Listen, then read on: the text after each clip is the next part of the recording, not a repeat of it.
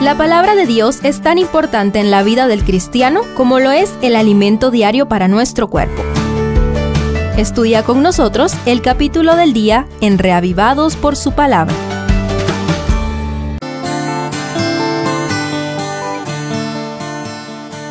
Hechos 12 relata la hostil persecución de Herodes Agripa contra la iglesia, la intervención divina por medio de ángeles y el triste fin de quien se consideró el rey de los judíos. Estudiemos las cuatro escenas. Primero, la crueldad de Herodes. Los primeros tres versículos inician. En aquel mismo tiempo el rey Herodes echó mano a algunos de la iglesia para maltratarlos mató a espada a Jacobo, hermano de Juan, y al ver que esto había agradado a los judíos, procedió a prender también a Pedro. Eran entonces los días de los panes sin levadura. Este gobernante de Palestina era Idumeo, es decir, de la nación hermana de Israel de los hijos de Esaú, casado con una princesa Asmonea, es decir, que ella era miembro de una dinastía judía que descendía de los macabeos. Herodes Agripa también era hermano de Herodías, responsable de la muerte de Juan el Bautista. Fue criado como judío, pero consiguió el título de rey después de haber estado preso por su amistad con Calígula. Era muy sensible a las adulaciones, especialmente de los líderes judíos, aunque no era muy devoto a la religión que digamos. Por sus ambiciones políticas hostigó a los cristianos y fue responsable del martirio del primero de los apóstoles.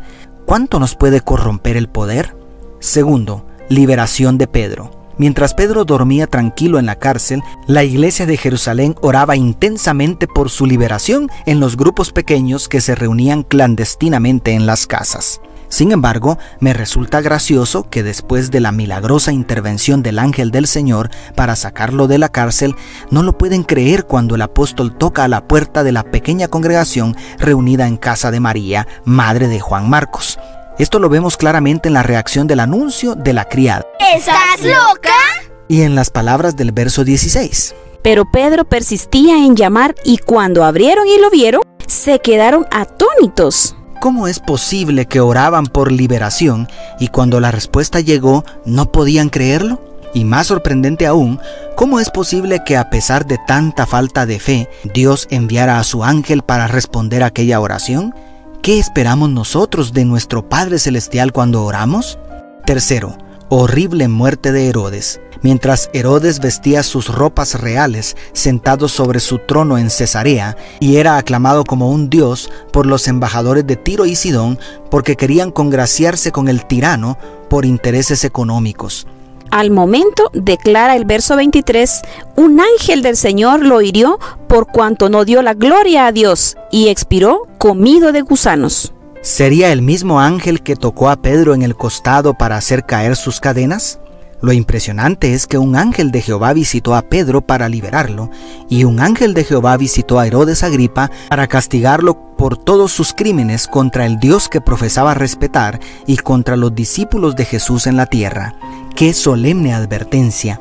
¿Estamos dándole la gloria a Dios nosotros? Y cuarto, la iglesia de Cristo sigue avanzando. Para cerrar con el paréntesis de la historia de Herodes, Lucas retoma el hilo que dejó en el versículo 30 del capítulo anterior, diciendo en el verso 24. Pero la palabra del Señor crecía y se multiplicaba. No pudieron los soldados de Herodes retener al apóstol Pedro en la cárcel no pudo ni con toda su ira y poder detener el cumplimiento de la misión de la iglesia.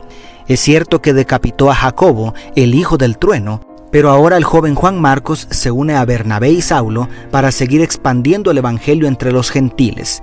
No podemos explicar por qué Dios permitió que muriera Santiago, pero al ver el cuadro completo, vemos cómo el Espíritu Santo guía a su pueblo de victoria en victoria porque quiere salvar a toda nación, tribu, lengua y pueblo antes que se derramen los terribles juicios de Dios sobre la tierra.